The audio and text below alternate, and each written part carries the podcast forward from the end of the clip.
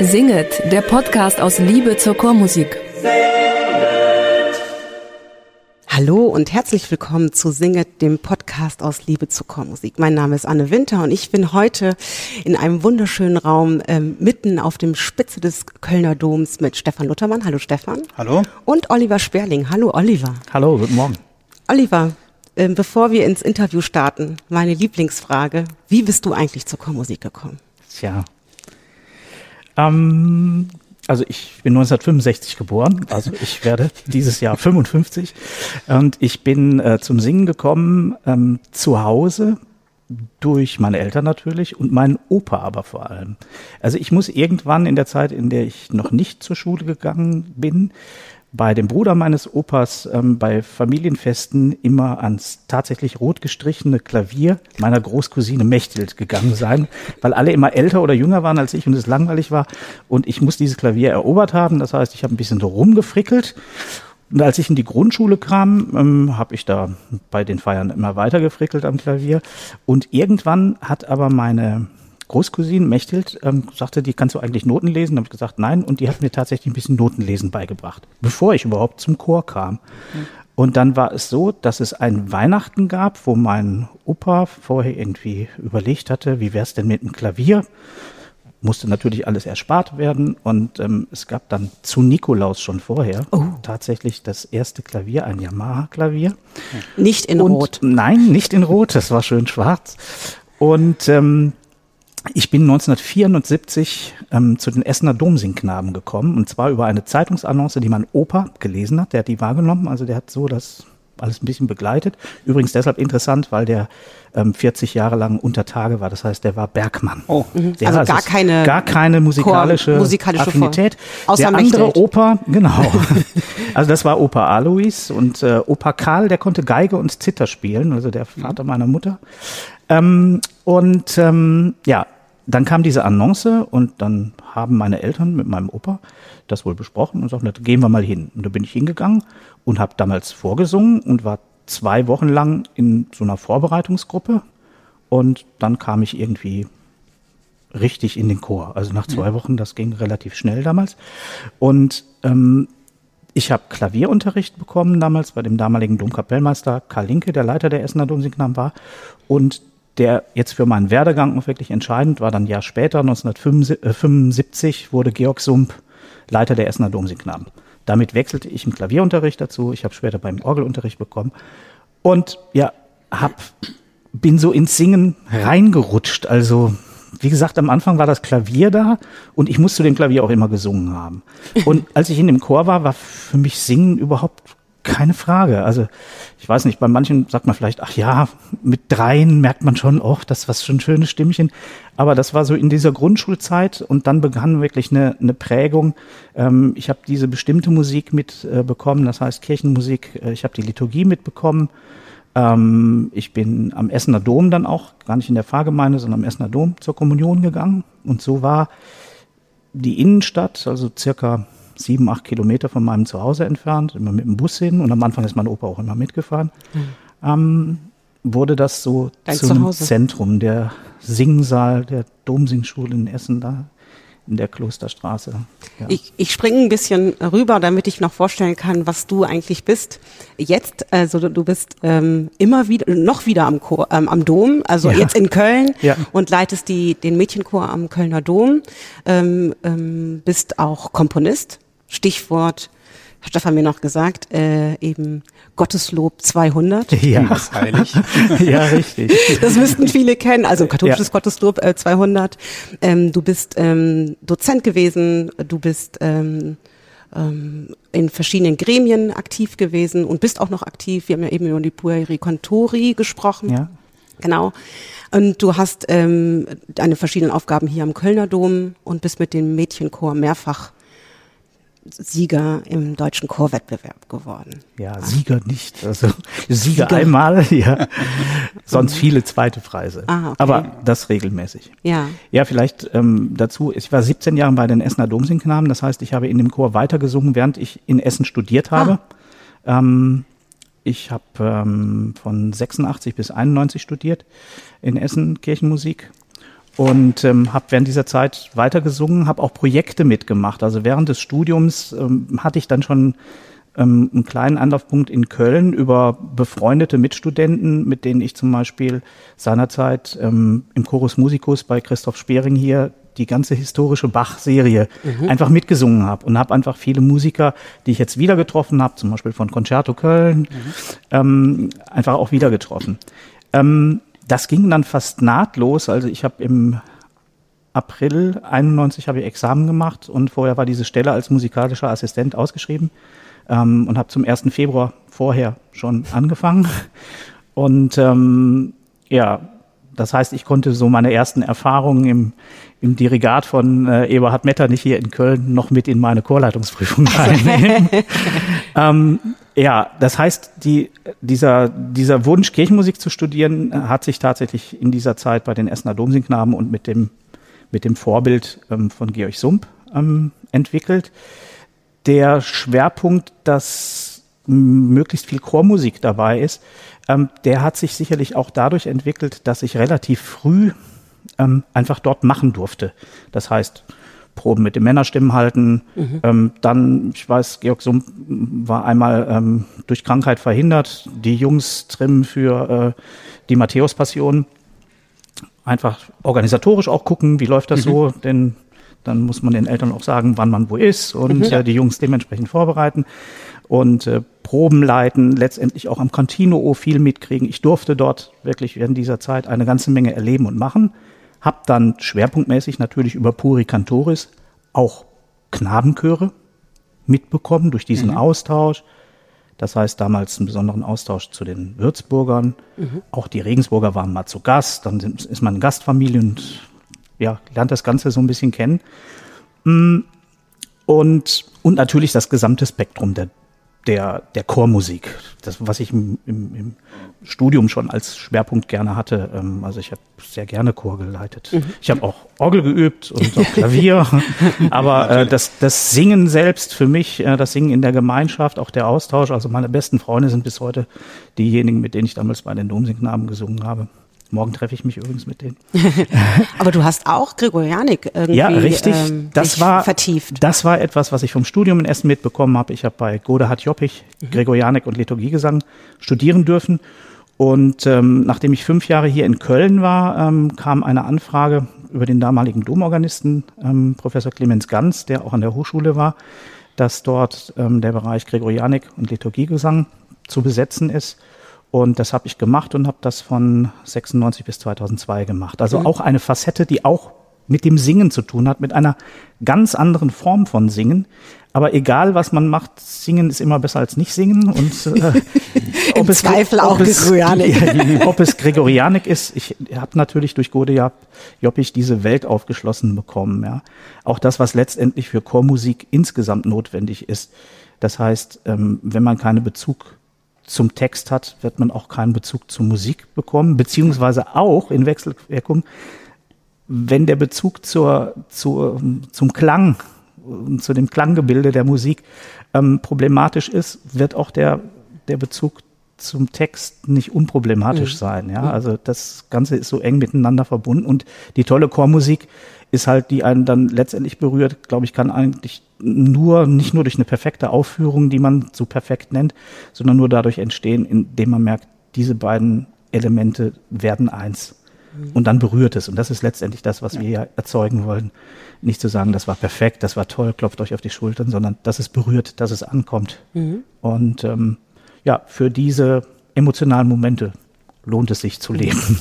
Und deswegen übersingen. Und das war mir dann in der Gemeinschaft mit anderen immer wichtiger als der, der ähm, Einzelne am Instrument zu sein. Mhm. Auch wenn ich die Gelegenheit hatte und auch heute noch die Gelegenheit habe, Schulgottesdienst in der Kölner Domsingschule zu spielen. Das ist jetzt nicht so exzeptionell wie als Konzertorganist zu reisen. Ähm, und ich bin da auch, das sage ich mal jetzt von mir aus, nicht so organoid. Ähm, ich spiele sehr gerne Klavier und ähm, ist das auch schon was Eigenes? ja. Königin der Instrumente zu bedienen. Ja, sicherlich. Aber da, da merkt man, ist die Erfahrung ähm, die Erfahrung nicht so eine intensive wie beruflich gesehen jetzt nach 17 Jahren Domsingknaben und dann nach Köln zu kommen, mit beiden Chören, ich sag mal Knabenchor und Mädchenchor zu arbeiten am Anfang und dann nach fünf Jahren den Mädchenchor zu übernehmen. Und damit bin ich natürlich dann in ein vollkommen anderes Genre reingewachsen, mhm. was ich mir so auch nicht vorgestellt habe. Ne?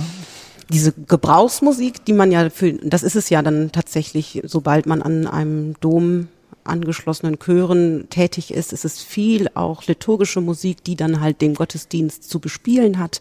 Ähm, dass dieses Gefüge, ähm, da reinzukommen in so liturgische ähm, Arbeit, hast du das dann auch direkt mit aufgesogen ähm, in, in Essen dann gleich? Ja, also ich hatte natürlich die, die liturgische Erfahrung des Singens im, im kleinen Essener Dom, mhm. ähm, der Gottesdienste, die dort stattgefunden haben, äh, natürlich auch der Konzerte, aber ähm, die Liturgie war etwas, die ich nicht neu erlernen musste mhm. oder ähm, mir Gedanken machen musste, mm, wie ist das denn jetzt mit Chormusik zu bestücken? Also Stichwort Gebrauchsmusik. Ne? Mhm. Was kommt dahin?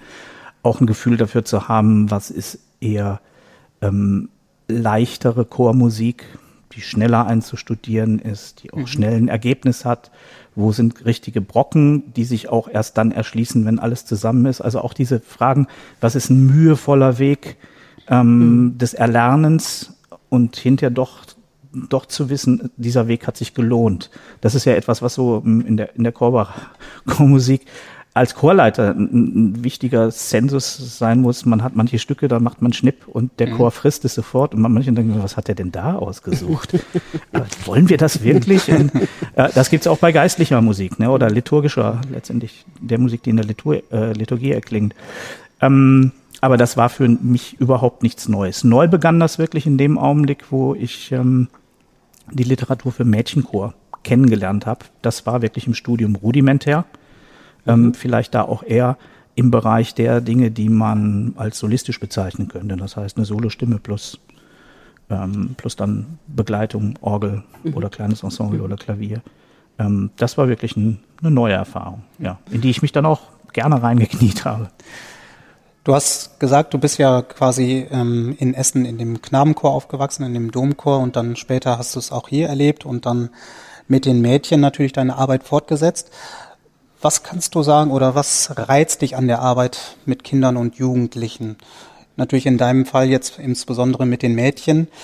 Und wenn man an Mädchenchöre denkt, dann muss man eigentlich sagen, die Arbeit müsste doch eigentlich pure Freude sein. Es gibt äh, keine Nachwuchssorgen. Mädchen gibt es immer, die sich finden zum Singen. Keine stimmlichen Einschränkungen durch die Mutation.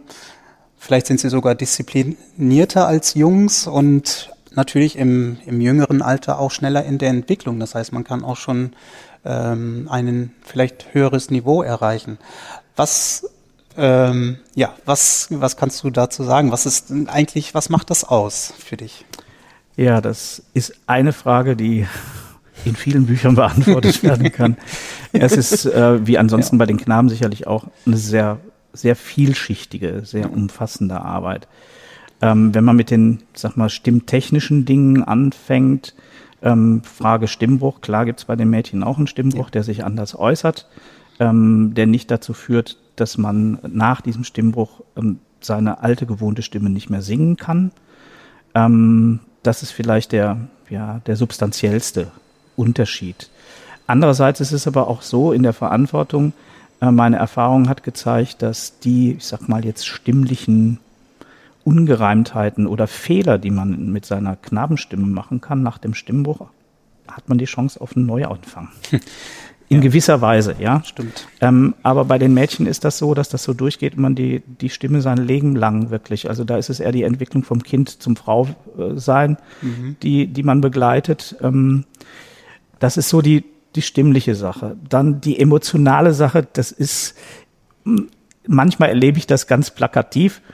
Ähm, dass Stücke, ich habe es ja vorhin schon gesagt, was, was bei den Mädchen manchmal nicht möglichst schnell an die Seele rangeht, ähm, mag auch nicht so gerne in den Kopf gehen. Das ist jetzt sehr plakativ gesagt.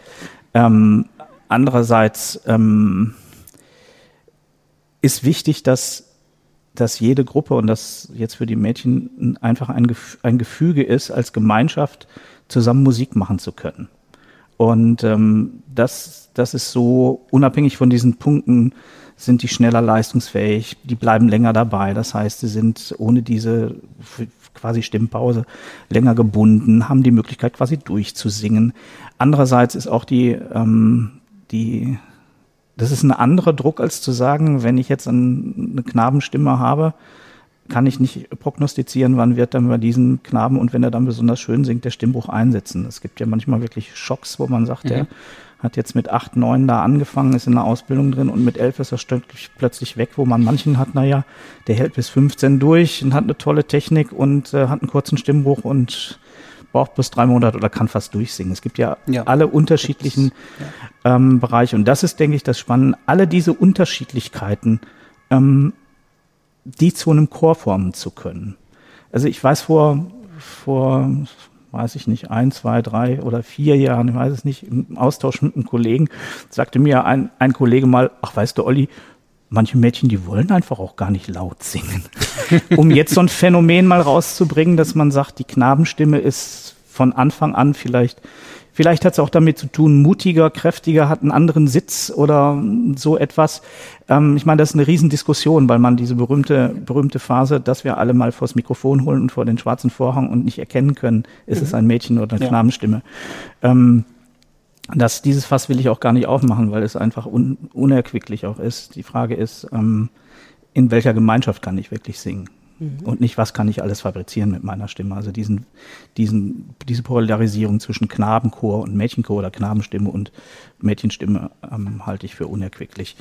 Ähm, ja, kannst du mal ganz kurz sagen, wie groß, also mit wie vielen Mädchen, du, du nennst sie, glaube ich, Mädels, kann das ich sein? sag häufig Mädels, wenn ich so. ähm, mit wie vielen ja. hast du da eigentlich zu tun? Ja, also. Also das, insgesamt. Ja, das, ähm, also wir sprechen hier über drei Chorgruppen, die mhm. auch im Dom wirklich als große mhm. Chorgruppe in der Liturgie zusammen singen. Mhm. Das ist, kann man so sagen, dann ein Massenchor. Ähm, das sind im Augenblick so um die 160 tatsächlich, die dann so gerade aufs Chorpodest passen. Das wäre 160 jetzt, wenn wir das kommende Schuljahr jetzt ab August in NRW nehmen, das sind die Fünfklässler bis zu denjenigen, die Abitur gemacht haben. Das ist bei mir jetzt im Augenblick ein großer Jahrgang. Da weiß man nicht, was passiert. Das sind insgesamt mit den Zweien, die noch übrig sind, die ein FSJ gemacht haben, sind es insgesamt äh, 17. Oh, ja? okay. Mhm. Und ähm, und diese große Gruppe gliederst du in drei. Drei, das ist der A-Chor, mhm. der Kammerchor. Mhm. Also als der Chor gegründet wurde 1989 gab es eine Chorgruppe, natürlich mit Vorbereitungsgruppen, aber die im Dom sang, sang das war der Chor, der mhm. Mädchenchor. Dann nannte man den A-Chor 1994, das heißt nach fünf Jahren, ähm, haben wir den Chor erstmals aufgeteilt. Das heißt, dann gab es den sogenannten Kammerchor dazu. Der war damals auch wirklich idealerweise 12, 12, 12, 12. Das heißt Sopran 1, Sopran 2, Alt 1, Alt 2 ähm, altersmäßig natürlich dann eingeteilt und das war quasi der Chor, wo man sagt, ihr steigt im Zweifelsfall in den Bus ein und macht ein Konzert. Ähm, das hat sich dann jahrgangsmäßig, verschiebt sich das natürlich auch, abgesehen davon von dieser idealistischen Sichtweise, dass man natürlich immer auch zwölf Alt zwei hat und zwölf ja. Alt eins, also gibt schon auch mehr mm, im Sopranbereich ähm, als wirklich die tiefen Stimmen. Also hohe Stimmen, sage ich manchmal so ein bisschen salopp, hohe Stimmen gar nicht mehr machen und die tiefen sind ein Geschenk.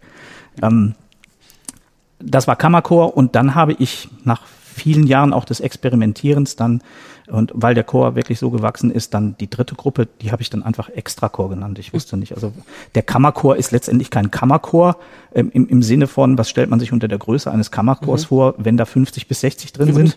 Ja. Und ähm, der Extrachor ist auch in diesem Sinne, man braucht einen Namen. Mhm. Und ähm, das sind jetzt im Augenblick ähm, ungefähr 160, also 60 50, 50 würde ich mal sagen. Vielleicht ein paar mehr im Augenblick noch. Mhm.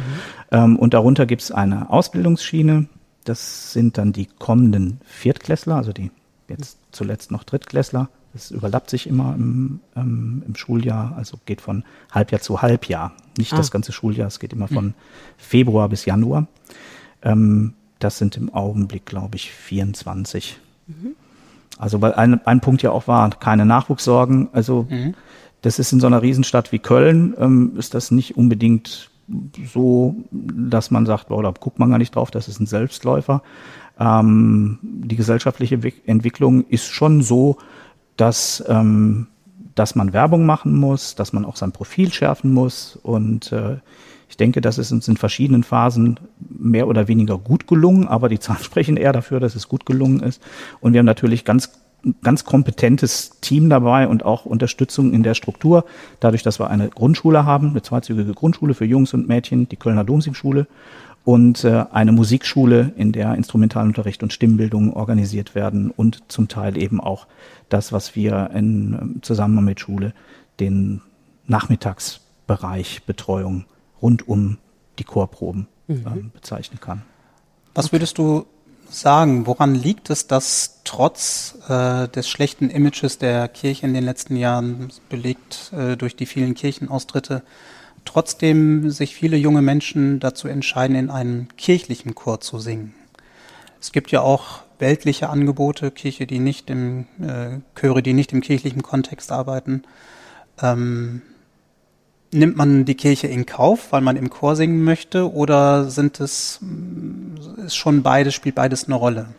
Das ist eine sehr schwierige und tiefgehende Frage. Ähm, ich sag mal äh, so jetzt für bei uns in der Dommusik ähm, oder jetzt für den für den Mädchenchor, das was am meisten wirkt, ist die Mund-zu-Mund-Propaganda. Das das, was sich direkt ähm, ja. weiterträgt. Und ähm, darüber jetzt ähm, zu spekulieren oder sogar ein Urteil zu fällen, nimmt man die Kirche in Kauf, obwohl das musikalische Angebot so prima ist oder das Gesamtpaket so prima oder welche, äh, welche ähm, Ursachen gibt es dafür, dass Eltern sagen, ja, das, das wäre jetzt der, der Grund. Also wir sind lange Jahre lang sind wir als Alleinstellungsmerkmal ein Ganztagsbetrieb gewesen, als mhm. Grundschule. Das hat ah. sich inzwischen geändert. Ja, auch darauf muss man dann reagieren. Wie ist das ja. Profil dabei? Und immer wieder hat sich gezeigt, die Eltern, ähm, die Eltern, die begeistert sind, die Kinder, die begeistert sind und die das weitertragen, die sorgen dafür, dass man andere begeistert. Und diejenigen, die uns hören, ähm, ich habe jetzt gerade ein aktuelles, äh, aktuelles Phänomen ähm, bei den Kindern, die jetzt auf weiterführende Schulen gehen. Ähm, da gibt's ähm, eine Musikprofilklasse an der äh, Liebfrauenschule, die direkt bei uns in der Nähe ist. Und da ist ein Kind, das nicht in den Chören war und hat sich da äh, gemeldet und die hatten trotz Corona, jetzt hatten die so einen Kennenlerntag und ja, da ging es um Chor und die überlegen, ja, die singt auch total gern. Ja, die hat jetzt vorgestern bei mir vorgesungen und gestern war die äh, Anmeldung bei mir auf dem mhm. Schreibtisch. Ähm, denn ich sag mal, dreimal in der Woche einen Termin wahrnehmen, ist äh, etwas, was äh, unserer eventisierten Gesellschaft, ich nehme da was mit und nehme da was mit, äh, auf Nachhaltigkeit ausgerichtet ist, gerade das Singen auch auf Nachhaltigkeit gerichtet ist, insofern etwas gegen den Trend geht, vielleicht auch im Zusammenhang, was Kirche, wenn man sich dafür entscheidet, auch gegen einen bestimmten Trend geht und so kommen bestimmte Facetten zusammen, äh, die aber dazu führen, Gott sei Dank dazu führen, dass sich viele begeistern lassen und ähm, letztendlich, wenn sie ja, das Singen selbst und auch die Gemeinschaft dort mitbekommen. Ähm, das ist untrennbar voneinander in den verschiedenen Entwicklungsphasen verbunden, ähm, die sich dann durchaus dafür entscheiden können. Denn am Anfang sind es ja nicht die Kinder als Vorschulkind, wir haben eine musische Vorschule, mhm. ähm, wo man so reinwachsen kann, sondern sind es die Eltern, diesen, die diesen Weg natürlich einstielen. Ist es vielleicht aber auch der Raum, also dass ich also ähm, weiß, ich bin nicht in einer Schulaula mehr oder weniger schön, wo ich dann irgendwie geartet in irgendeinem Format äh, eine Aufführung habe, sondern ich weiß, ich habe im Kölner Dom die regelmäßigen Aufführungen, die sehen schön, da gehe ich gerne hin, da nehme ich meine Verwandtschaft, Freunde, Nachbarn, ähm, komme auch hin und wir sind in diesem schönen Raum und bin, sind tatsächlich ähm, entkoppelt von der ja. Kirche an ähm, sich ich glaube, auch das ist ein vielschichtiger Bereich. Ich glaube, dass für viele dieses Besondere des Kölner Doms mhm. als mhm. Raum, Weltkulturerbe, ja. Kathedrale, ja. Ähm, mit einer ganz bestimmten Gottesdienstkultur auch, ähm, tollen Instrumenten, tollen Orgeln, ähm, einen hohen emotionalen Charakter ähm, für Kinder oder auch deren Eltern darstellt. Im Gesamtzusammenhang mit dem, ich sag mal, Paket, das wir wirklich anbieten können oder wo man reinrutschen kann, ist natürlich auch zu nennen die Zusammenarbeit mit der Philharmonie hier nebenan, äh, mit dem Gürzenich-Orchester oder dem WDR äh, zum Teil und auch mit der Oper Köln. Das heißt, wir haben auch Chormitglieder, die sind bestimmt in den Chor reingekommen, weil sie irgendwann mal mit ihren Eltern bei Carmen in der 15. Reihe gesessen haben und sagen, da möchte ich auch hin. Und das ist im Augenblick so, dass wir eben mit unseren Knaben und Mädchen eben die, äh, die Kinderchorparts äh, an der Oper Köln bestücken und dass das auch eine, eine Motivation sein kann, das zu machen. Und ähm, ich will gar nicht sagen, dass man den Dom dann so dann mitnimmt, weil man das machen kann. Das sind ganz viele unterschiedliche ähm, Wege und das finde ich auch das, das Tolle, dass im Prinzip jeder bei uns, der das möchte und der die drei Proben, die es gibt mhm. am Anfang, sagt ja dazu und sonntags morgens stehe ich auf und bin rechtzeitig zum Einsingen da und ähm, Weihnachten und Ostern machen wir auch Ferien, aber nach den Gottesdiensten. ja, wer das, wer dazu Ja sagt, äh, als Eltern oder dann später ähm, als Chormitglied, ähm, der kann eben diese Facetten in unterschiedlicher Art und Weise wahrnehmen. Und mhm. natürlich ist es, ist es eine tolle Entwicklung, äh, auch eine musikalische Entwicklung, wenn man in, auf der Opernbühne gestanden hat und ein ganz anderes Metier mitbekommen hat, ähm, auch nochmal was Besonderes, was die, die Persönlichkeit weiterentwickelt und sagt, ja, und wenn ich dann, wenn man sich vorstellt, man ist jetzt 17 oder 18, so quasi äh, gegen Ende der mhm.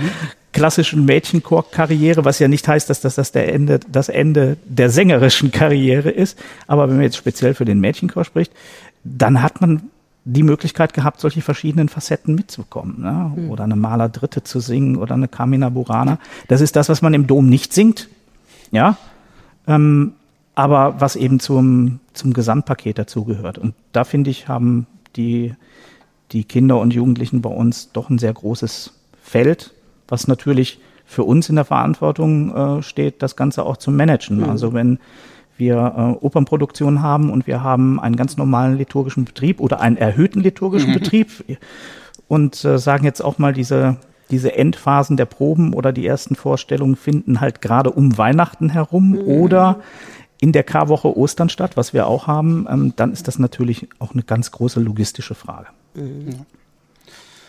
Ein anderes großes Thema, vor allen Dingen äh, im Moment zur aktuellen gesellschaftlichen Frage, ist ja immer noch die Frage Koedukation ja, nein. Ist, äh, sind Knaben- und Mädchenchöre zeitgemäß oder nicht? Oder muss man da eigentlich mal eine andere Marschroute ähm, nehmen? Ähm, Knabenchöre wurden ja jetzt in letzter Zeit auch schon konfrontiert, dass sie teilweise verklagt wurden und ähm, weil Mädchen dort mitsingen wollten. Ähm, worin siehst du die Chancen und die, die Stärken ähm, bei gleichgeschlechtlicher musikalischer ähm, Erziehung in Knaben- und in Mädchenchören? Also erstmal ist es so, dass ähm, jedes Kind, das jetzt bei uns kommt, alle Möglichkeiten haben soll, zu singen und sich musikalisch dort zu entfalten. Ähm, das tun die erstmal auch gemischt in Gruppen und im dritten Schuljahr teilen wir das auf, weil eine ganz bestimmte Zielrichtung auch da ist. Ähm, bei den Mädchen ist es halt die Zielrichtung, sich an etwas heranzutasten, was ohne Männerstimmen auskommt. Das heißt, dass es ein eigenes musikalisches Gepräge gibt. Ja. Ähm, das ist etwas anderes als bei den Knaben, was es bei denen auch gibt. Die haben auch ein sicherlich wesentlich kleineres Repertoire bei allen Chören, was nur die Knaben singen, genauso wie es Repertoire gibt, was nur die Männerstimmen singen. Das ist auch für für Chorliteraturaspekte oder auch für thematische Aspekte und Gestaltungsaspekte wichtig. Ähm, also diese Gender-Frage, die da hochgekocht wird, ähm, die an der beteilige ich mich grundsätzlich überhaupt nicht. Ähm, vielleicht ist es auch deshalb für mich ähm, vielleicht leichter, ähm, weil wir einen Knabenchor und einen Mädchenchor haben, die beide eine eigene Identität haben und beide eigene Entwicklungsmöglichkeiten und, das muss man auch sagen, die nicht strikt voneinander getrennt werden. Das heißt, wir haben das über das Jahr auch Projekte, nicht nur die Oper, nicht nur den Kinderchorpart, wo die gemischt werden, ähm, wo die natürlich zusammen singen. Nicht nur gemeinsame ähm, Konzerte, ähm, wo jeder seinen Part macht, sondern auch ähm, Konzerte, wo wir die, wo die Gruppen gemischt, wirklich gemischt werden, wo wir gemeinsam etwas machen. Natürlich größere ähm, Projekte, Konzertprojekte, Gottesdienstprojekte, wo die zusammen singen.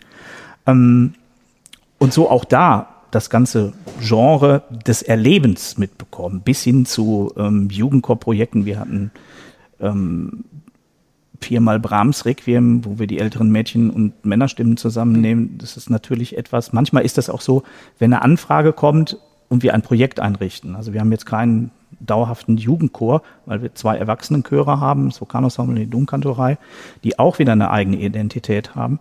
Und das, denke ich, ist das, das Wichtige, unabhängig davon zu schielen, äh, das sage ich jetzt doch mal zur Gender-Debatte, zu schielen, in welchen berühmten laufenden, äh, laufenden Laden kann ich mein Kind denn irgendwie hineinbringen? Das sage ich jetzt einfach auch so offen. Mhm. Und das ist pädagogisch gesehen der vollkommen falsche Ansatz, mhm. sondern was ist für mein Kind eine Möglichkeit, sich sängerisch, musikalisch am besten zu entfalten und am besten zu entwickeln. Und da ist es sicherlich so, ich habe ja den Knabenchor selbst selbst erlebt äh, von innen heraus. Es gab keine Mädchen da und klangliche Aspekte sind sich, sicherlich welche, die man diskutieren kann, auch Traditionsaspekte, historische Aspekte. Aber ähm, das, was dieses Gefüge ausmacht, das kann man auch tatsächlich erst dann beurteilen, wenn man im Gefüge drin ist und nicht, wenn man auf das Gefüge draus geht. Denn wenn man von außen schaut, dann schaut man vielleicht doch in Anführungsstrichen nur auf Dinge wie Leistungsfähigkeit, ähm, Öffentlichkeitsbild, auch Lobby. Das ist zum Beispiel ein, ein Thema, da hinkt vieles ähm, hinterher. Das heißt, Knabenchor-Lobby ist intern gesehen immer noch ein höheres Gut, sag ich mal, als die Mädchenchor-Lobby. Das heißt, die können sich da so anstrengen, ähm, wobei die Entwicklung der letzten, sag mal, 10, 20 Jahre mindestens natürlich auch zeigt, was sich auf dem Mädchenchorsektor wirklich auch getan hat, aber nur deshalb getan hat, weil man eben diese Identität dieser Chorgruppe ganz ernst genommen hat und nicht, weil man die Mädchenchöre gegründet hat oder als Pool für spätere gute gute erwachsene Sängerinnen. Ja, ja die sag ich mal jetzt. auch was singen ja ne, ich meine diese Diskussion ähm, was man tun soll oder nicht tun soll und was man tun kann nicht tun kann. Ähm, die kann man immer wieder an bestimmten Punkten aufnehmen aber ich bin sehr dankbar. Ich sag mal, ähm, ich weiß genau, wie meine Freunde gesagt haben, als ich den Mädchenchor dann wirklich alleine übernommen habe, ob ich irgendwie die Seite gewechselt hätte. Ne? Ich sei ein Verräter und so. Also in, in wirklich im großen Spaß, äh, wo ich denn gelandet wäre. So, und äh, ja, ich bin einfach ähm, froh für diese Entwicklung, die ich da machen konnte und die ich auch mit dem Chor machen konnte und auch den Austausch. Denn das muss man sagen, das ist vollkommen unabhängig davon, ob man ein Knabenchor mit einem Knabenchor arbeitet, einem Mädchenchor, einem Kinderchor, einem Jugendchor, einem Erwachsenenchor, einem Rundfunkchor oder sowas. Letztendlich ist die Musik das Medium, worum es geht. Und ähm, ja, da kann man nur gucken, dass man möglichst ähm, die höchste Qualität und die besten Bedingungen dafür mhm. bekommt. Und das ist für alle Chöre gleich. Egal, ob die ganz jung sind, die Chormitglieder, oder schon wesentlich älter. Mhm. Ja. Ich finde es immer ein bisschen putzig, weil ähm, ich habe ja damals auch ganz neidisch auf den Domchor geschielt und habe gedacht, mh, ich möchte auch. So, und dann gab es das aber dann ja auch in Osnabrück, gab es das dann ja auch, die Mädchenkantorei. Und dann ging es aber sehr schnell in eine Domkantorei, wo es dann gemischt war. Und das lag, glaube ich, aber auch an der Menge der ähm, Menschen, die oder Kinder, die da singen wollten. Das war einfacher, die in ein Ensemble zu packen. Hier wäre das ja quasi unmöglich. Also wie groß soll dieser Chor sein, ja. äh, der dann alle Kinder umfasst? Also insofern sollte man ja vielleicht glücklich sein, dass man um noch mehr Kinder ans Singen zu bringen, das dann aufteilt. Ja. Und ich finde, ähm, wir sollten noch mal drüber sprechen, es ist nicht das Frauenfußball-Syndrom. Also ein Mädchenchor ist nicht wie Frauenfußball, das heißt, die machen das Gleiche, was die Jungs auch machen und dann halt für die Mädchen wo dann äh, despektierlich äh, gesagt wird, äh, Frauenfußball, sondern es ist tatsächlich ja auch vom Genre, also vom, vom, von dem Stückauswahl, von der Literatur, die gesungen wird, ja etwas ganz anderes. Also die Jungs äh, sind ja tatsächlich dann im normalen vierstimmigen ähm, Gefüge und auch in einem Traditionsgefüge, das mag historisch dann auch sogar richtig zu sein, zu sagen, ah, das wäre mit einem Knabenchor vielleicht sogar schöner oder richtiger, historischer richtig. Ähm, beim Mädchenchor ist man ja viel freier. Also das gibt's ja viel spannendere äh, Literatur. Ja, ich sag mal, spannendere, das ist wieder ja. so ein schwieriges, okay. schwieriges Wort. Aber zurück. es ist, ist natürlicherweise so, ähm, dass wir die, ich sag mal, die historische alte Musik in bestimmten Bereichen nutzen können. Mhm. Ähm, in der Klassik wird es dann sehr speziell, sag ich mal, oder und natürlich auch dünn. Und dann mit, äh, mit der Romantik ähm, der Frauenchöre, sag ich mal, mhm. geht es dann natürlich los, wobei der Schwerpunkt sicherlich auf äh, 20. Jahrhundert zeitgenössische Musik liegt. Und ähm, da ist 20. Jahrhundert ist bereits das, was für Mädchenchöre eigentlich historisch ist. Also das ja. ist etwas, wo man ein historisches Repertoire hat, das so gewachsen ist und wo wir nicht gerade immer auch im, jetzt im 21. Jahrhundert ähm, die letzten 20 Jahre immer nur neue Wege gegangen sind oder neue Wege gesucht haben. Aber die äh, Suche nach Literatur ist natürlich eine vollkommen andere bei Mädchenchören. Man muss aber auch sagen, ähm, das engere Klangbild, was da ist, ist halt genau so da. Und die Versuchung zu sagen, na ja, dann gucken wir uns mal, dass wir den Alt 2 so trainieren, dass wir irgendwie einen Bassersatz haben, ähm, ist klanglich auch nicht die richtige Vorstellung. Es ist toll, wenn ein Alt tief kommen kann, wenn man das hat. Und ähm, es gibt bestimmte Stücke, die so geschrieben sind, wenn man die machen möchte, dann braucht man irgendwas oder man kann sie halt nicht machen. Mhm. Oder müsste sie was nach oben transponieren, was natürlich auch Grenzen hat. Ja? Mhm. Ähm, ja, das ist ja. so die, ein, ein, ein Punkt der Literatur, in die ich mich auch ja so reinarbeiten musste und viel kennenlernen musste und auch ausprobieren musste. Ähm, wir hatten, du oder du hattest es gerade schon angesprochen, dass äh, du hattest gesagt, hohe Stimmen kann ich mir machen, aber Tiefe ist ein, sind ein Geschenk. Ähm, es gibt ja schon Entwicklungen abzulesen, zum Beispiel bei den Knaben ist es so, dass die Mutation jetzt in den letzten 40, 50 Jahren immer früher äh, begonnen hat. Und Knabenchöre haben damit zu kämpfen, dass die Jungs natürlich nicht mehr so lange im Sopran singen können. Gibt es so eine Tendenz bei den Mädchenchören abzulesen, weniger tiefe Stimmen, mehr Mittelstimmen? Hast du da Beobachtungen gemacht? Also weniger kann ich nicht sagen. Ähm, ich sag mal zu diesem Phänomen als zwei etwas. Ähm, die, die richtig ähm, profunden zwei Stimmen, ähm, die musikalisch ähm, relativ früh sich auch weiterentwickeln und stimmlich entwickeln, sind eigentlich Stimmen, die zumindest am Anfang ganz unproblematisch Sopran 1 singen können. Ja, mhm. das heißt, dieser Ambitus ist sehr aus, weit auseinander und der, der geht auch nicht blockweise irgendwie hoch oder runter, sondern der dehnt sich nach unten und nach oben. Das heißt, über die, die äh, Jahre der Erfahrung, ähm, sag mal, würde man vielleicht sagen, ich jage meinen Alt 1 wahnsinnig weit nach oben. Ich lasse aber auch meine Soprane, äh, mein Alt 2 wahnsinnig nach oben oder den gesamten Alt, aber ich jage meine Soprane 1 auch nach unten, beziehungsweise das gibt's immer dazu. Es gibt eine Regel bei mir, stimmlich gesehen, an der ich versuche, den, den Mädchen das klar, klar zu machen. Wenn etwas weh tut, nicht mehr weitermachen dann stimmt irgendetwas nicht, egal in welcher Situation. Wenn etwas wehtut, ist etwas falsch. Ja, ohne jetzt in stimmbilderische ja. äh, Details reinzugehen. Ähm, aber ich kann keine Tendenz ähm, absehen. Ich kann auch nicht sagen, dass ich vor zehn Jahren oder 20 Jahren mehr als zwei gehabt habe. Vielleicht waren die anders, die andere Zusammensetzung. Und dann hat man das Gefühl, dass jemand einen, starken als zwei entwickelt, der vielleicht auch ein Supersopran 1 geworden wäre. Ja, in der in der Mittellage ist das Feld, ist man Alt 1, ist man Sopran 2, ähm, ja. Und dann dann hat man vielleicht doch einen Alt 1, der un, unter denjenigen relativ tief singen kann, aber vielleicht nicht so die absolute Tiefe hat mhm. und wo man dann trotzdem Gespräch führt und sagt, dann gehst du vielleicht doch in Alt 2 einfach, weil die Zahl da mhm. zu knapp ist und es sind ja nicht im Alt 2 immer nur tiefe Töne, die da zu singen sind. Genau, genau wie für die ja, Sopran 1. Äh, auch dieser Unterschied, so bin ich Sopran 1 oder bin ich Sopran 2, das ist manchmal ist das ein bisschen Farbe, finde ich, Leichtigkeit und auch die Unangestrengtheit. Also wenn ich merke, dass sich jemand im Soprano 1 ständig anstrengen muss und auf Druck drauf ist, dann kann man der Stimme durchaus mal eine Entspannung geben. Wobei so ähm, ich schon auch sehen kann, dass wenn ich im dritten, vierten Schuljahr diese Stimmeinteilung erstmals vornehme, also es gibt nicht der, der, der größte Anteil bleibt im Prinzip in der Stimme. Oder man hat individuelle Entscheidungen, aber das ist jetzt nicht so, dass ich jetzt auch über diese Jahre sagen könnte, da hat sich jetzt massiv etwas ver verändert, mhm. die singen immer höher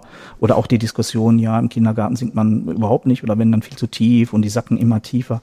Das ist zum Teil wirklich eine Frage des Trainings, Teil der Veranlagung, wie, wie ähm, lang wird dann so ein Stimmbändchen dann wirklich und wie dehnbar ist es und Erfahrung und natürlich auch, ja, was möchte jemand mit seiner Stimme wirklich wirklich machen. Also mhm. Stichwort, Olli, manche wollen einfach auch nicht laut singen. Ne? ja, oder, ja. ja.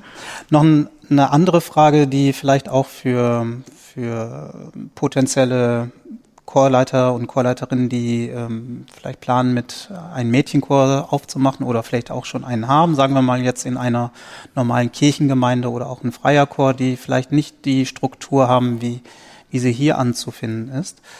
Ähm, wie wichtig siehst du aktuell die Anbindung an eine Schule?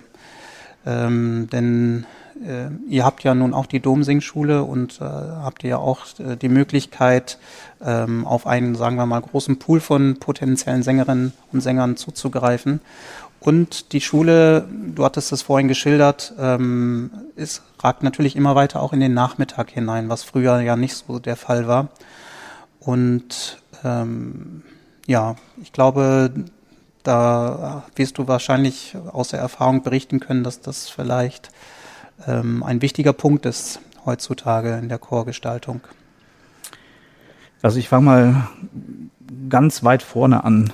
Die Frage ist letztendlich, ähm, in welchen Bereichen gebe ich dem Singen, Wert einen, dem Singen einen Stellenwert und auch die Möglichkeit, ähm, ja, dass man das Singen erfahren kann und ähm, ja, dafür Zeit hat. Ähm, die Schulen in unseren 16 Bundesländern gehen bestimmt sehr verschiedene Wege. Und ähm, wie viel Anteil da jetzt in Grundschulen dabei ist und der Bildungsaspekt jetzt im Bereich Musik vorwiegt oder Singen immer nur dann stattfindet, wenn man jetzt plötzlich kein Thema mehr hat. Ich bin jetzt etwas despektierlich ähm, oder man jetzt nicht mehr auf den Instrumenten spielen, dann wird halt auch gesungen. Es gibt beides. Es gibt diejenigen, ähm, sicherlich die im, ähm, in den Schulen als äh, verantwortliche Lehrer, die das Singen wirklich auch fördern. Es gibt ja auch Projekte hier in Nordrhein-Westfalen, Singpause, mhm. ähm, wo nicht zuerst die Schulen kommen und sagen, können wir das machen, sondern wo Musiker kommen und sagen, wir hätten hier ein Angebot für euch, das sehr weit, weitreichend ist. Ähm, oder halt lokale Verzahnungen zwischen Kirchengemeinden oder einer Schule oder Kindergärten, die da sind. Ich denke mal, alle Möglichkeiten, die sich aufzeigen sollten, sollten wir in jedem Fall nutzen. Ohne, ähm, ohne im Vorhinein zu prognostizieren, wie viel Nutzen habe ich davon. Das heißt, wenn man nicht in Vorleistung geht und sagt, ich gehe in verschiedene Klassen rein, dann, ähm, dann wird das nicht funktionieren. Man kann nicht reingehen und sagen, super, ich bin jetzt in drei Klassen, da sind jeweils 30 Kinder, das sind 90 Kinder und von den 90 hole ich 15 in meinen Kinderchor. Das wird so nicht funktionieren. Das ist die Frage, wie viel, ja, wie viel Zeit muss man darüber hinaus noch investieren? Ist das logistisch machbar? Also alle Fragen, die sich auch Eltern für die, ähm, für ein Hobby bei der mhm. ähm, Frage, was soll mein Kind denn machen, oder diejenigen, wo man sagt, ja, das wird es unglaublich gerne machen, aber ich habe aber schon drei andere Termine in der Woche und mehr sind nicht möglich. Ähm, mhm. Es wäre, glaube ich, gut, über dieses Gesamtpaket mal zu sprechen. Wir sind häufig dabei, irgendwie an einzelnen Stellen zu justieren, aber das ist immer viel schwerer, über das Gesamtpaket zu diskutieren, zu sagen, welche Stellschrauben können wir denn dann einrichten, als zu sagen, wir nehmen uns mal eine Stellschraube vor und an der drehen wir jetzt mal kräftig. Mhm. Ähm, und es ist ein zeitaufwendiges Hobby. Das ist nicht, ja. es ist nicht, es ist was ich nebenbei das, mache. Es, es ist, ist ein nicht, zeitaufwendiges ja. Hobby. Und es ist auch nicht das, das Hobby, das schnellen Erfolg bringt. Mhm. Ja, also ähm, ich muss dabei sein. Ja, also auch auch nicht diesen messbaren Erfolg von äh, ich habe am Wochenende 1 zu 0 gewonnen oder ja, sogar 5 zu 0. Ja, und es ist etwas über was sich auch über Jahre entwickelt. Aber da da muss ich muss ich sagen, die ähm, die Frage, was soll Bildung denn eigentlich machen oder was macht Bildung denn jetzt letztendlich aus? Ähm, wenn ich wenn ich mit den Mädchen auf einer Konzertreise unterwegs bin, dann gibt's natürlich einen vorher den fest organisierten Plan. Natürlich auch mit Freizeiten. Und ich kann sagen, wir erleben, ich greife jetzt mal ganz hoch, 80 Prozent dessen, vielleicht sogar 85 Prozent, erleben wir gemeinsam. Und irgendjemand erzählt was Lustiges oder beim Mittagessen passiert das oder in dem Konzert ist das passiert und all diese Dinge. Aber wir nehmen jetzt mal die anderen 15 Prozent, die diese Gemeinschaft erlebt, wo ich überhaupt gar nicht dabei bin. Das ist Bildung. Nur diese Bildung ist nicht messbar. Die verschaffen die sich untereinander. Genauso wie beim Singen ist, wir haben vorhin einmal kurz drüber gesprochen, ist nicht nur so ist, dass das, was man mitbekommt von dem oder derjenigen ähm, aufgesogen wird, der da vorne steht, sondern auch von links und rechts und vorne und hinten, alles das, was in diesem Augenblick mhm. äh, als gemeinschaftliches Lernen wirklich da ist. Ähm, und ich halte diese, diese Frage für sehr wichtig. Sie musste früh, früh beginnen, als Erlebnisfeld so früh beginnen, wie es nur, nur machbar ist. Ähm, und ich habe da auch nicht den, den Tipp. Also ich könnte, ich habe da Hochachtung vor den Kollegen, die ohne jetzt, ich sag mal, mhm. ähm, dieses System, was wir jetzt hier in der Kölner Dommusik haben, mit äh, einer Grundschule, einer Musikschule, mit vielen Kollegen, ähm, die in verschiedener Art und Weise im Bereich Musik dran sind und dann ja den ganzen, ich sag mal, anderen Bereich im Bereich der Grundschule ähm, dann auch noch ähm, gut machen, beziehungsweise die Frage, was ist zuerst da? Ja, mhm. mach das mal gut und dann kommt das andere hinten mhm. dran. Es muss seine eigene Berechtigung haben. Und ähm, wenn das spürbar ist, ähm, dann hat man vor Ort auch die Möglichkeit. Aber ich glaube, dass es ohne diese Vorleistung, die man selbst, selbst angeht, grundsätzlich erstmal nicht geht. Dazu sind unsere Strukturen, die wir so haben, zu starr. Kooperationen sind immer wichtig und meine Erfahrung ähm, im Austausch mit Kollegen zeigt, wenn das auf einer persönlichen Ebene passiert, dass jemand auch ein Interesse daran hat, also nicht nur ein Angebot schafft, ja, sondern ein Interesse daran hat, dass Singen einen Wert hat, grundsätzlich einen Wert. Egal, ob der beurteilbar oder messbar ist. Da kriegt jemand seine vier im Singen oder seine eins oder was auch immer, unabhängig davon, dass das einen Wert hat. Ähm, dann glaube ich, hat das eine Chance. Ist es für euch ein Ziel, dieses System als Leuchtturm strahlen zu lassen über Köln hinaus? Also ihr seid ja weltweit unterwegs mit den Chören. Ja, ich, so als Ziel würde ich das nicht. Also das habt ihr nicht. Ich sag mal so, ähm, mhm. wir versuchen so hat es der Eberhard Metternich, glaube ich, mal sehr gut vor, formuliert, wir versuchen, eine vorzeigbare Spitze zu haben bei möglichst großer Breite. Mhm.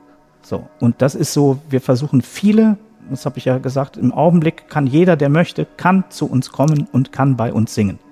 Da ist noch keine, keine große Regulation dabei. Ähm, und das dann natürlich so gut wie möglich zu machen. Ja.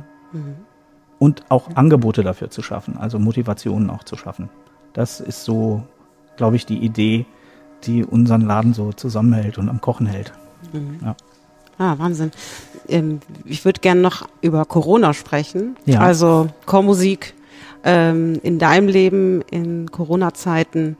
Ihr habt hier in Köln eigentlich, ihr habt natürlich das alles durchlebt, äh, äh wie überall auch. Also es ging relativ schnell, ähm, die Schule geschlossen. Wir haben du hast erzählt, dass die Proben, dass du Proben ähm, ähm, absagen musstest und erstmal keine Proben möglich waren. Aber ihr habt dann direkt gesagt, okay, äh, der Raum ist groß, wir können mit großem Abstand, mit sehr wenigen Leuten weitermachen. Ihr habt direkt weitergemacht. In ganz nee, direkt. Direkt nicht, aber relativ bald. Relativ bald. Ja. Ähm, das heißt, da, wo es möglich wurde, mhm. jetzt, ich gehe mal zurück von jetzt, äh, mhm. seit dem 8. Juni ist es möglich mhm. ähm, per Gesetz. Und das haben wir auch genutzt in der Vorbereitung, dass wir die letzten drei Wochen unseres Schuljahres wirklich mit allen Chorgruppen, unseren vier Chören, das heißt mhm. Knabenchor, Mädchenchor und den beiden Erwachsenenchören, in unterschiedlichen Gruppen, bei den Jungs in elf Gruppen, bei den Mädchen in 16 und bei den Erwachsenenchören jeweils in vier Gruppen, dass wir geprobt haben. Das war unser Ziel, dass wir uns dann sehen. In der Phase vorher ähm, war ein ganz großer entscheidender Schritt, dass Stimmbildung eins zu eins wieder möglich war, genauso wie Instrumentalunterricht. Ja. Ein, ein Riesenschritt, wo man sagt, na ja, aber ihr habt ja noch nicht gesungen. Ja, das tun wir immer noch nicht. Aber wo die Motivation der Kinder nicht jetzt mal ähm, digital das hat nämlich das ist der Schritt davor gewesen, dass wir digital Kontakt hatten und dass unsere Musiklehrer und Stimmbildner Digitalunterricht gegeben haben. Ja, das, mhm. wo man sagt, das ist der Termin in der Woche gewesen, wo man sich drauf freut. ja, den man so fest einplant, ähm, auch wenn erstmal so technische Dinge da zu klären waren. Und genauso ist es bei uns beim Singen gegangen, in dieser Phase Kontaktaufnahme zu haben. Und bei den großen Chören dauert das seine Zeit, beziehungsweise wenn man hintereinander was probt, äh, mit einer begrenzten Zeit über, ähm, über eine Videokonferenz, mit allen Schwierigkeiten und Latenzen und äh, Abstürzen im Internet, äh, dann hat man auch viele Termine hintereinander. Wir haben aber auch Projekte gehabt, das heißt, ähm, wir haben ein, zwei oder zuletzt jetzt noch ein gro ganz großes Projekt, wo wir ähm, Dinge ein, haben einsingen lassen und ähm, zusammengeschnitten haben mhm. mit einer tollen Begleitung. Ja, und im Vorfeld war es in dem Rahmen, wo es in der Grundschule mit Dritt- und Viertklässlern möglich war, eben zu fünft oder zu sechst maximal ähm, etwas zu singen, haben wir das natürlich genutzt für Jungs und Mädchen. Wir haben die Klassenwahnen aufgeteilt, das heißt, wir haben die Struktur der Klassen genutzt. Mhm. Ähm, Dort ist das dann auch so gewesen, dass man die Klassen dann nach Jungs und Mädchen in Gruppen einheitlich so aufgeteilt hat, dass wir das also quasi auch abgreifen konnten. Das, da merkt man, dass dieses große System, dass, dass man sich den großen Kopf machen muss, damit das kleine System funktioniert. Äh, das ist natürlich toll, dass das bei uns so geklappt hat mhm. in dieser Phase. Ähm, und ja, die Erstkommunion stand an für die Drittklässler die musste ausfallen. Sie wäre am 12. Mai gewesen. Jetzt ist sie in zwei Gruppen am 12. und äh, 13. September. Das ist also, ich erzähle jetzt ein bisschen nicht was vom Chor, sondern von unserem Leben dort, ja, mhm. also wie so Termine auch ineinander verwoben sind. Ja. Und es ist so, dass die, die Erstkommunionkinder ähm, ein Kommunionlied hatten. Und wir waren auch dran und hatten eins und dann kam Corona und dann war überhaupt nichts. Und in dieser Zeit kam dann mir eine Idee in den Kopf, die ich dann mit dem Schulseelsorger und dem Ebert Metter nicht besprochen habe. Und dann sagten die, ja, dann mach das doch. So, und jetzt haben wir ein, zu einem Bild, das vorher schon entstanden war, mit einer großen Quelle, haben wir jetzt ein äh, Kommunionlied, das heißt Unsere Quelle bist du. Und das wird dann am 12. und 13. zwei Uraufführungen haben, weil da die Klasse A und die Klasse B da sind, jetzt als Viertklässler dann schon. Und das waren so Projekte, ähm, wo wir uns konkret ähm, also nicht nur einfach technisch, was machen wir denn jetzt, äh, sondern wirklich konkret musikalisch ähm, betätigen konnten. Aber das hat lange gedauert. Das, was ein anderer Punkt ist und was über alle Chöre dann verteilt werden konnte, als die Gottesdienste Anfang Mai ähm, wieder stattgefunden haben, haben wir ähm, dann nach und nach geschaut, dass wir kleine Ensembles, ähm, erst mit vier, mit einem Quartett, ähm, was wir vorher durch, sag mal, Semi-Profis und Profis in der Karwoche schon hatten, mhm. ähm, als die Gottesdienste nur gestreamt wurden und noch nicht öffentlich waren. Äh, oder Kantorendienste, die wir Chorleiter übernommen haben. Es hat so, so wirklich eine Phase. Ich merke jetzt auch gerade, eigentlich müsste man die mal kurz so Revue passieren lassen oder dokumentieren, dass man weiß, in ja. welcher Phase ist was eigentlich passiert. Ähm, in der Hoffnung, dass man auf keine dieser Phasen jetzt zurückfallen würde, mhm. weil die Hoffnung schon sehr groß ist. Jetzt, wo wir ähm, mit, sag mal, maximal zwölf in unseren Räumlichkeiten singen können, dass das schon etwas ist, mit dem wir weiterkommen können. Wir haben eben schon darüber ges gesprochen, dass diese ähm, das Bewusstsein in der Gesellschaft, ich meine, das ist natürlich ähm, natürlich, ich sage jetzt mal, wenn ich jetzt unter Tage wäre, bei deinem Opa oder so, natürlich ist so eine äh, Chormusik oder Musik oder Chöre sehr weit weg von meinem Alltag, wenn ich ganz existenzielle Sorgen habe und das sowieso in meinem Alltag nicht so viel stattfindet. Aber trotzdem gibt es ja diese Strukturen und ähm, dieses ähm, Aufbauen von, wie kann denn Musik, wie kann Konzert, wie kann Probenarbeit, wie kann musikalische Arbeit aussehen, haben wir eben schon im Vorgespräch festgestellt, es ist es noch wir sind jetzt im äh, Anfang Juli ähm, wahnsinnig schwerfällig und sehr weit weg von der Regulierung, wie man da wieder tätig sein kann. Also eine Planungssicherheit, ja. die wir alle gerne hätten, um in bestimmten äh, Szenarien oder Besetzungen wieder proben zu können. Ja. Mit Ziel, ähm, das ist noch schwer. Es ist so, dass, dass es unser größtes Problem ist, ähm, auch in der Vermittlung das größte Problem ist, wir können im Augenblick keine Perspektive aufzeigen. Wir können keinen Termin nehmen, wir sagen, das wird der Termin sein, wo wir wieder auf Normal schalten und wir sind alle wieder zusammen. Das muss man auch sagen für uns. Ich habe vorhin ein bisschen umrissen, was so der, der Bereich ist, der Erlebnisbereich, musikalische Erlebnisbereich, den unsere Kinder, Jugendlichen und Erwachsenen da haben. Wir können das weder für die, für den Dom sagen, mhm. wann ein Chor wieder auf dem Chorpodest steht, Mhm. Ähm, wir können das weder für die Philharmonie sagen. Wir haben am 24.12. regelmäßig unser Konzert Wir warten aufs Christkind. Mhm. Wird dieses Format, dieser Termin zu halten sein? Und wenn ja, unter welchen Bedingungen können wir ihn halten? Es sieht ja. nicht danach aus, dass wir mit 160 Mädchen und äh, 80 Jungs und 50 Männern oder 90 Jungs da nebeneinander stehen und das, das Rund dort voll machen. Ähm, das sind natürlich Fragen, die wir uns stellen. Welche Szenarien müssen wir entwickeln? Unsere Konzertreihe geistlicher Chormusik ähm, am Dreikönigenschrein hier. Ähm, wir werden andere Formate finden müssen. Wir werden mhm. da keinen Chor von uns nicht hinstellen können. Wir können auch keinen einladen. Also wir hätten Chöre jetzt zu Gast gehabt aus Norwegen, im Oktober aus Kolumbien. Ähm, auch das, das ist etwas, was zum Chorleben dazugehört. Dieser mhm. Austausch, sich einander mhm. kennenzulernen, nicht nur immer das zu tun, was man selbst tut, sondern 50 Prozent des, des guten Musikmachens ist auch immer das Hören von anderen und nicht nur immer das eigene tun.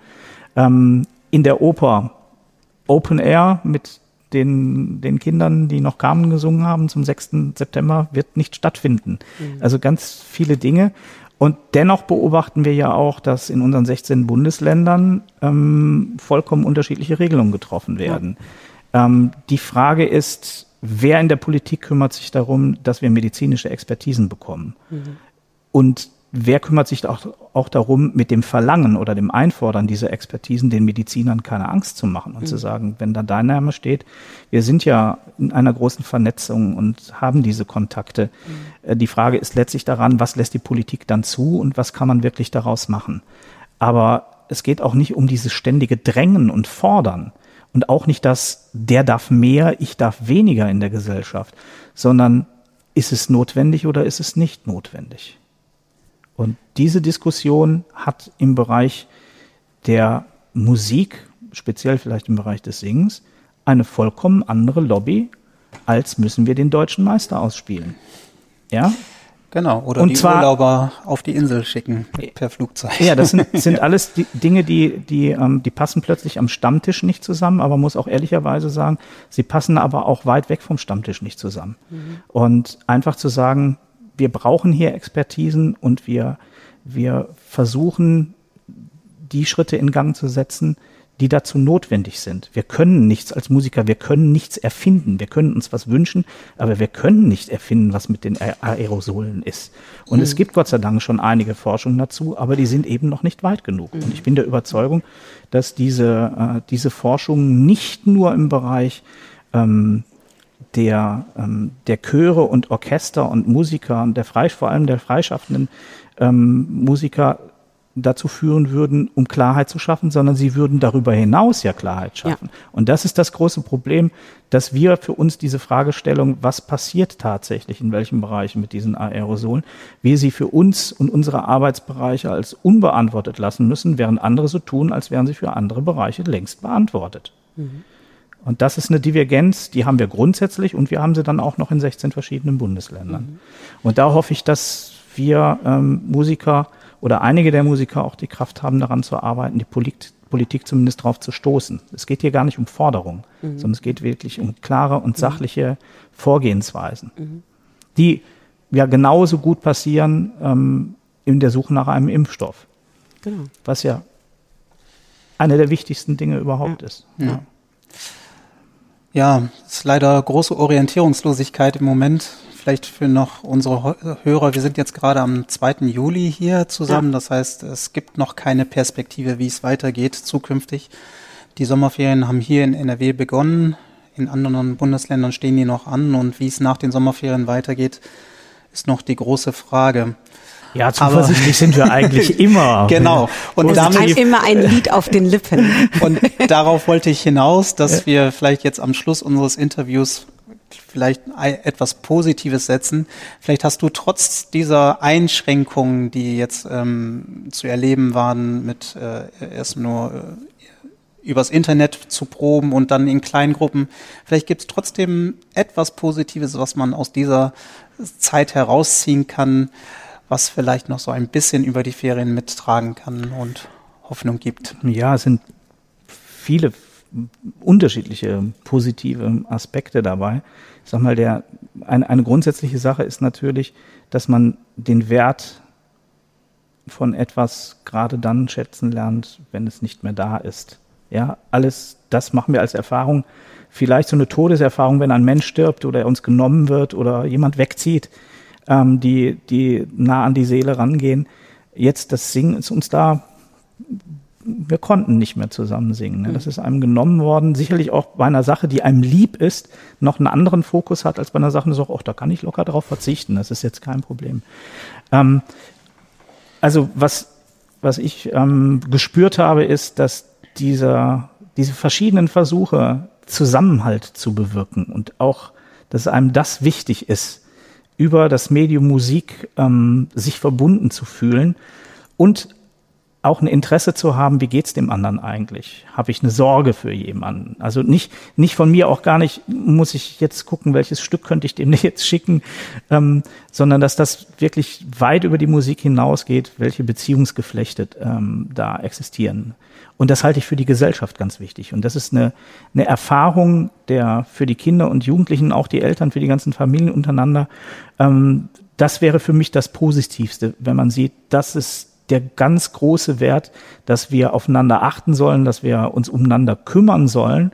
Und ähm, ja, wenn wir dann wieder singen können, ist das natürlich so, dass es nichts Schöneres gibt, als das mit Musik, mit Musik ausdrücken zu können. Genau. Also nicht mit Musik zu tun, sondern mit Musik ausdrücken zu können.